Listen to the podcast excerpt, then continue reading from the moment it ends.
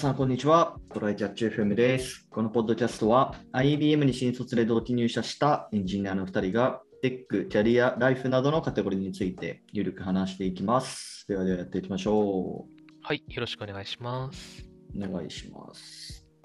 家の近所、家の最寄りのコンビニはセブンで、はい、でその次がファミマで、はい、その次がローソン。まあ、ローソンとにかくあんま行かないんですよ。はい。で、この間久しぶりにローソンに行って、セルフレジがあるので、ローソンって結あ、構。そうなんだね。うちの近所のローソンないわ、セルフレジ。あ、そうなんだ。そう。で、ローソンセルフレジやって、まあ、あの、僕セルフレジ大好きなんで、セルフレジで、は いあの、やってたんですよ、会計を。はい。なんかすごい気持ち悪いなと思って、その UI が。あ、そうなんだ。結構やっぱなコンビニでも違うんだね。違くて、あのーまあ、前もちょっとポッドキャストで話したけど、その UI って大きくそのタスクベース UI とオブジェクト思考 UI みたいな2種類あると思うんだけど、えっと、まあ、し前前のエピソード聞いてない人のためにちょっと軽く説明すると、えーうんオブジェクト、えー思考 UI、OOUI って言うんだけど、うんえっと、それがまず、えっと、その、なんだろう、動作の対象となるオブジェクトを選んだ上で、それに対して何をするかっていうのを選んでいく UI。まあ、要は iPhone のあのアルバムみたいな感じで、まず、あれだと写真を選んで、それをこう削除するのか、送るのか、編集するのかみたいな選ぶような感じですね、わかりやすく言うと。で、タスクベース UI っていうのは、まあ、要は先に何をするかっていうのを選んだ上で、えーっと、その後にその実際のこうオブジェクトを選択するみたいな感じで、まあ、例えば銀行の ATM とかで最初に引き下ろすのか預けるのか、なんか残高見るのかっていうのを選んだ上で、その後こう、まあ、引き下ろすなら何に引き下ろすかとかっていうこう選んでいくみたいな感じで、えっと、まあ、それぞれのこうメリット、デメリットあるんですけど、えっと、なんか今まではファミマの、ファミマのセルフレジあるじゃないですか。うん。ああれはあるわ。そうそうそう。あれは、どっちかっていうと、 object oriented というか、うん。えっと、最初にピッてやるんだよね、商品を。そうだね。ピッてやって、うんあの、ピがないやつはボタンから選んで押して、そうそうそうそう。で、それに対して、まあ、何で払うかみたいな感じで、うんうん。その支払い方法を選ぶみたいなうん感じはどっちかというと OUI 型だと思うんだけど、なんかあのローソン逆なんですよね。先に支払い方法を選ばせるみたいな。なんかそれがすごい気持ち悪くて、なるほどね。あーなんかまずその、なんだろう、感覚としてはさ、物があって、それに対それが何円で、じゃあ、スイカで払おうとかさ、クレジットカードで払おうみたいなうん。感じじゃない？そうだね。うん支払いが先に変わると、あ、わかんないといけないってなると、支払い方によって値段が変わるとかがあるってこと？なのか？何がある、なんで先が支払いなんだろうね。そうそうそうそう。そこはね、なんか気持ち悪くて、そう、それで最初、間違えたんだよね。なんか、あの画面で最初に支払い方法をピッて選ばなきゃいけないんだけど、いきなりあのスキャナーであの商品をピッてやっちゃって、うん。で、あのーなんか違い違いますか？何も反応しなかったのかな？わかんないけど。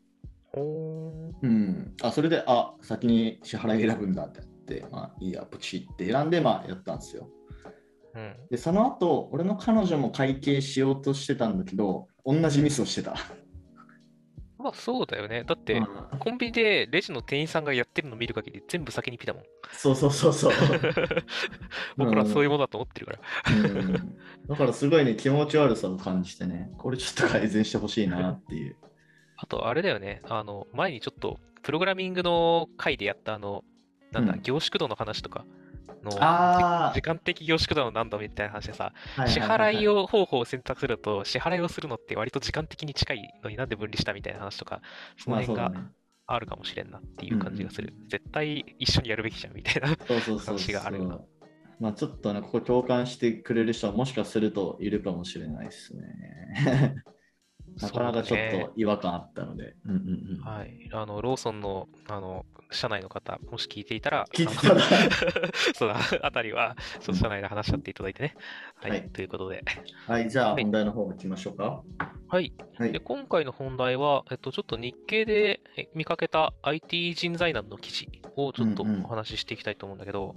あの、もうタイトルを言ってしまうと、IT 人材難、低地域が白社、求人倍率10倍って書いてあるんだけど、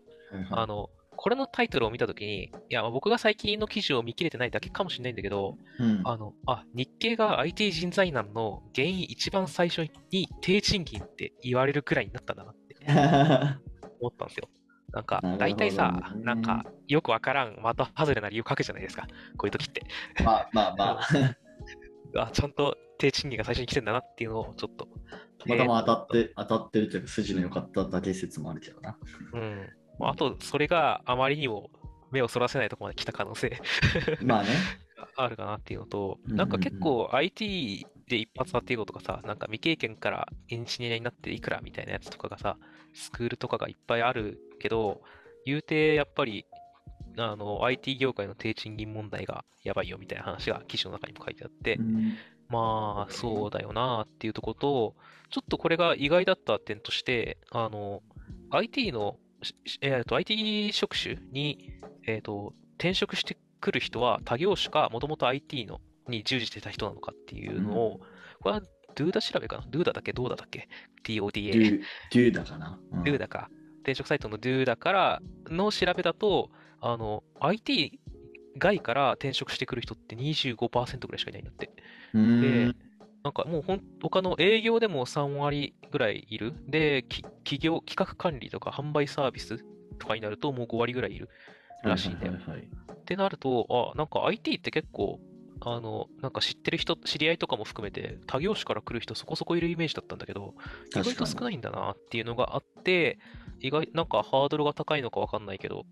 あうんあ、確かに、その、わざわざちょっと低賃金になってるところに他業種から来ないもんなってことを考えると、まあそうですわな。ね、結構深刻なのかもしれんなってちょっと思った。でも、需要自体はやっぱり増えてるらしくて、うなん、か、いつをこれ基準としてるんだろう。なんか、じゅ3年前、何年か前の10倍になってるよみたいな話が。ねあ、違う、3年前の3倍で、えっ、と、そう、あ、3年前の3倍だ。2019年時点の3倍ぐらいになってるっていうのがあるらしいので、まあ、あ、何を求基準にしてるか。率。あ、それか。なるほどね。いや、なんか、なんかこういう類の話聞いたときにちょっと思うところは、まあ、もちろんその、なんだろう、人材不足っていうのはあると思うんだけど、うん本当にそこまで人材必要なのっていうのは、まあちょっと思ったりする。まあ要はこれ SIA とかの話になるかもしれないんだけど、そのシステム作るのにそんなにエンジニアいるかみたいな。ね、なんか、結局人月神話やってるから説はね、あるう。ん、そうそうそうそう。まああと、そうね、あの、エンジニア投入すれば投入するほど早く開発が終わるみたいな。ところはまあ結構どうなのって思うところはあるから、まあなんかそれ、それでなんかちょっと、なんだろう、人材難と言われているけど、まあかなりこう、その、必要とされている数が盛られてるんじゃないかなっていう気はするんだよそうねな。まあどれくらいかって言われるとちょっとわかんないけど。まあ何を思って IT 職種、IT 人材と呼ぶのかみたいなのもあるけどね、上司数までなのか、さらにもうちょっと、なんか、IT からは実質遠い人材までそう呼んでるのかみたいなところは、ちょっとあると思うんだけど、そうだね。あとはまあ、あの、あうちがスタートアップだからっていうのもあるけど、あの、ど、どこだかの記事を、あーが言ってることはもっともだよね、みたいな話が最近社内でも出てて、その記事では、あの、ひなんか、き給料安い人2人雇うよりは、倍の給料で倍働いてくれる人1人雇った方が絶対、あの、クオリティも高いし、いいよまあねね。っていう話があるので、うん。だから結局、これ、なんか、そういうことをせずに、あの、安い賃金でいっぱい雇おうとしてるから、この、人はいっぱい欲しいけど、あの、賃金が下がってるっていう状態なんじゃないっていう感じだよね。買い叩こうとしてるからでしょ、それはっていう のをちょっと感じてるよね。なんかこのあれはもう単純にそのウェブ系の業界と、なんだろう、その SIR とかうん。に分割してみるとどうなんだろうね。そういったデータとかあるのかななんか顕著に差が出そうな気がするけどな。まあもちろんそのウェブ業界でもあの人採用したいっていう動きは、まあうちの会社もそうだけど、全然あるんだけどね。なんか、うん、あんまり、結局人海戦術をよりしようとしてるのは S SI だよなっていう感じはうん。あると思うけどね。で、えあの、元請けの SIR はさ、まあちょっと前職もそうじゃないと言ったら嘘になるんだけど、あの、うんうんあんまり人を抱えきれないから、確かに人はいっぱい採用はしてるんだけど、それ以上に外部からあの人を連れてきて、うんあの働いてもらうっていうのがあるので、その外部になるところと SES だったりが、またさらにめちゃめちゃ人がいるっていう状態でしょ。で、その下請け構造になっていくから、人はたくさんいるし、うんあの、賃金は下がるしっていう、このグラフ通りのことが起きるんだろうな。まあ、今更といえば今更なんだよね。ずっとあった、ああの、IT と型ピラミッドの話ではあるんだけど、まあそうだね、うんそこってこうエンジニアだけじゃなくて、まあ、営業も同じ感じで採用されていくのか、そういう意味では。営業とかもそうだね。でも、営業ってあんまり下請けすんのかっていうのはちょっと思うけどね。えいや、まあその下請けじゃなくて、その下請けのエンジニアを斡旋するための営業。ああ、それはいるね。うもんう、うん。あの、前職の新卒で入った、あの、ちょっとレガシーな職場に、あの、派遣経由というかさ、あの、で来てた人がいたんだけど、うんうん。間に何社っつったかな？なんか6社だか8社だか働いてますって。言って給料半分切ってません、それみたいな。だからさ、よくあるさ、なんかあのーイラスト屋のさ、なんか1億でこのシステム作ってくれって下俺し下請けに流して営業がうちなら800万でできますよって言ってでさらになんか500万できますよ300万でできますよってその下に流れていってそこのそれをやってる営業っていう感じかな、うんそうだね。まあ、いわゆる中抜きだよなっていう。まあ、1社挟むのはわかるんだけどね。うんうんうんあの、2社以上挟んだら意味わかんないじゃんって話なんだよな。そうだねその辺を排除しできるような、なんか直接排除しに行くよりは排除できるような仕組みになった方がいいんだろうなっていう感じではあるな。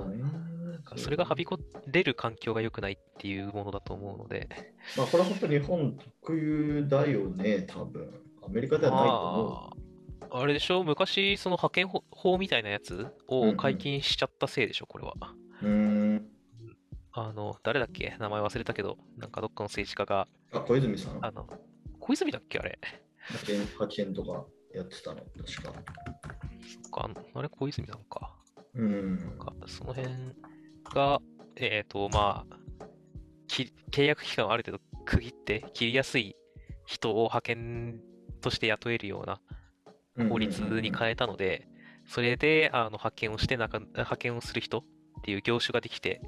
で、その、それを仲介して仲介してって中抜きができて、うん、で、あの、最終的に損をするのは派遣いつでも切れ切られる人っていう状況ができてる。そうだよねね。もともと派遣って、あれじゃうんん、その、なんだろう、短期的に、えっ、と、ちょっとできる人、いい人を雇って、その分給料は正社員より高いよねっていうもののはずなんだけど、そうじゃなくなってるのが良くないよね。そうだね、そうだね。うん。なるほど。いや、でもこの IT 業界の、なんだ、給料？うん。が、えーっと、なんか、他の業界と比べて下回ってるっていうのは、全職種の、職国内の全職種の中央値をうんうん100としたときに、それを下回るらしいね。うんうんうん、いや、これはこう、恥じるべき期待だな。だって IT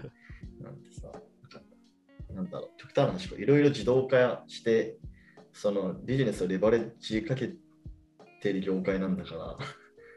ら本当はもっと給料もらっていいはずなのに。ね、うん。なんか、人数人分の働きがなされ、数人どころじゃない話の利益を出してるはずなんだけどな。うん。そのだからやっぱ IT サービスを提供しつつも自分たちのなんだろうそのビジネス自体はすごいアナログというかそうだ状況になっね。てんのかな？うん。えー結構理解が弱いあ、あの、理解がしてもらえないっていう職場とかも結構あるだろうから、あの、ううんちの会社は、あの、まあ、えっと、テックがす、なんだろう、テックの会社ではないけど、あの、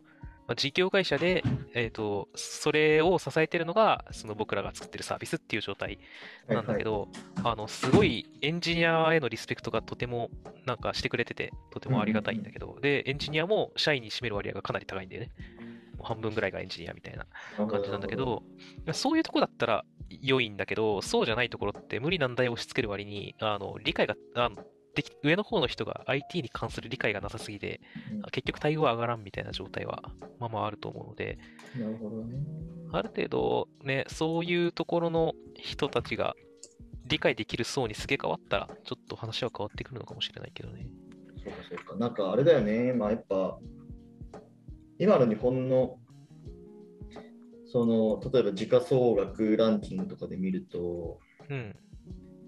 えーまあ1位トヨタ、2位ソニー、まあここら辺はまあちょっと技術系の会社だけど、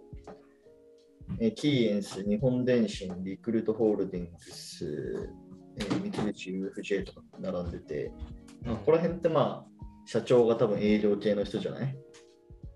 ああ、そうだろうね。きっと広告とか、うん。そういう系が、いくつかそういう業界があるからな。ってなると、やっぱりなんかその IT とかってなんかコストっていう認識が多分あるんじゃないかな。そうだね。うん、だからできるだけこう安く抑えたいみたいな発想になってて、うんでまあ、その一方で多分アメリカとかだと時価総額ランキングで見ると、まあ、GAFA とかがどんどん上に来てて、まあそ。そのあたりの CEO ってこうエンジニア出身とかだから、まあなんかそういうテックに大規模に投資してビジネスにレバレッジかけるみたいなそういう発想、まあ、なんか発想の違いみたいな感じのもこう現れてるよなっていう気がする。まあね、まあ、アメリカ以外、ヨーロッパにも別に GAFA があるわけじゃないから、あまあそうだね。比べてもあれなんだけど、あの、うん気になるのは GAFA とかってさ、多分、あの、創立者がエンジニアやってるじゃん。そうそうそうそ別にでも、まあ、Apple は、とマイクロソフトはテックか、だけど、あの、Google って広告じゃん。う。そうだね。ではい。Facebook 広告じゃん。うんっていう話があって、でも、あの、トヨタとかはさ、そりゃ創業者がエンジニアだった、あの、工場の人というか、工場の人だったと思うんだけど、あの、じゃあ広告業の、日本の広告業のすごい会社、創業者が、あの、エンジニアですかって言うとそんなことはないし、うんなんかうんうん、その辺がギャップなんじゃねえかなっていうのはあるよね。エンジニアが創業者であるテック系じゃない会社があんまないのかもしれない。ああ、そういうことね。確かに確かに。まあ、でも今、メガベンチャーとかはそうなってきてるのかもしれないし、ちょっと移り変わりのグラフとかあったら見てみたいなっていうのはうんうんあるけどねまあ、あとそもそも企業として古いからな。そのね、GAFA とかはまあドットコムバブルあたりから、まあアップルだとだいぶ前、アップルマイクマイクロソフトドットコムバブル前かなわかんないけど、GAFA とかはドットコムバブル。まああたりで生まれてきた会社 Google、ょ Amazon はそうだな。うんうんうん。まあ、だからそこら辺の考え方の違いっていうのもまあもちろんあるでしょうね。そうだね。うんまあちょっと経営者が出てきづらいのかどうなのか、ヨーロッパとかどうなんだろうな。なんかいつも比較対象はアメリカになってるような気がするけど、ヨーロッパは経営に、経営者、どんな感じなんだろう。経営者は IT、あの技術系も多いのか、それともやっぱりそれ、そうでもないのかっていうでもまあ、あの、ドイツとかはさ、うん多分日本と産業構造似てるから、ああ、どうなんだろうなっていう、だからすごい興味はあるけどね。ね、ちょっと今度調べてみるか。うんうんうんうん結構ね、ちっちゃい国とかの方が逆にね、特化してたりするんだけど、エストニアとそうそうそうかイスラエルとか。そうだの辺ね。じゃなければ、まだ古い体質の国もあるだろうな。なんか伝統、伝統的な感じの国。うんうんうんうんで、逆にし先進国の方がそういう国多かったりする可能性はあるよなとは思ってるけど。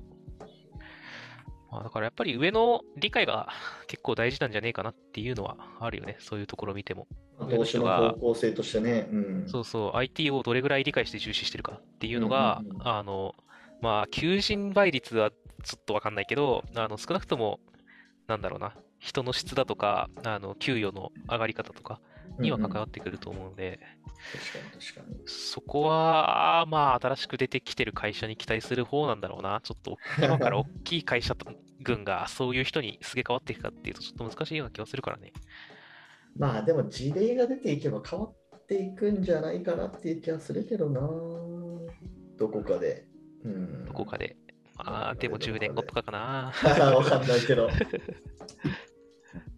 まあ、ちょっと、ちょっとずつ、あの、ウォッチしていきたいっていうのと、やっぱりそういう、あの、転職するときとか特にね、あの、待遇とか、まあ、結局待遇とかに反映されるとは思うんだけど、あうんうんうんの、ちょっと、上の人、本当に上層部が、あの、どのぐらい IT に対して理解と、あの、興味関心とか、重きを置いてるかっていうのは、特に転職の時とかは見てみてもいいんじゃないでしょうかね。なるほど。あ、なんかそれと思い出したけど、それで言うと、あれだな、ファストリテイリングとか、はいはいはい確。かエンジニアを今めっちゃ採用、その外注じゃなくて内製でめちゃめちゃやろうとしてて、エンジニアの給料もめっちゃ高かった気がするな。へえ、そうなんだ。うん、なんか普通に、どれくらいかな、まあ、ちょっとざっくりとだけど、本当多分800万、900万とか1000万とか出してくれるんじゃないかな、エンジニアに。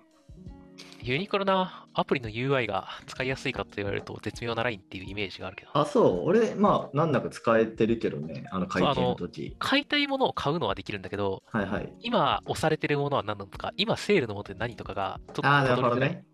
まあでも、あれね本当、うんまだここ数年の取り組みだと思うから、多分これからどんどん変わってくるんじゃないそう、変わってくると思う。あとね、ユニクロ、これ、どっかの YouTube チャンネルかなんかにした話なんだけど、あうんの、チラシがマジでセール情報とか見やすいっていう、なんかもう、ずっと新聞の折り込みチラシにさ、何年も何年もやってるじゃん、あそ だから、なんか熟練されてるっていう噂を聞いてるから、そこをヒントにした UI とかでもしかしたらいけるのかもしれないし、全く参考にならないのかもしれないけど。で、、今、この話をしながらファーストリテイリングのホームページを見に行ったんだけど、うん。すごいなんか、こう、シンプルというか、お古いというか、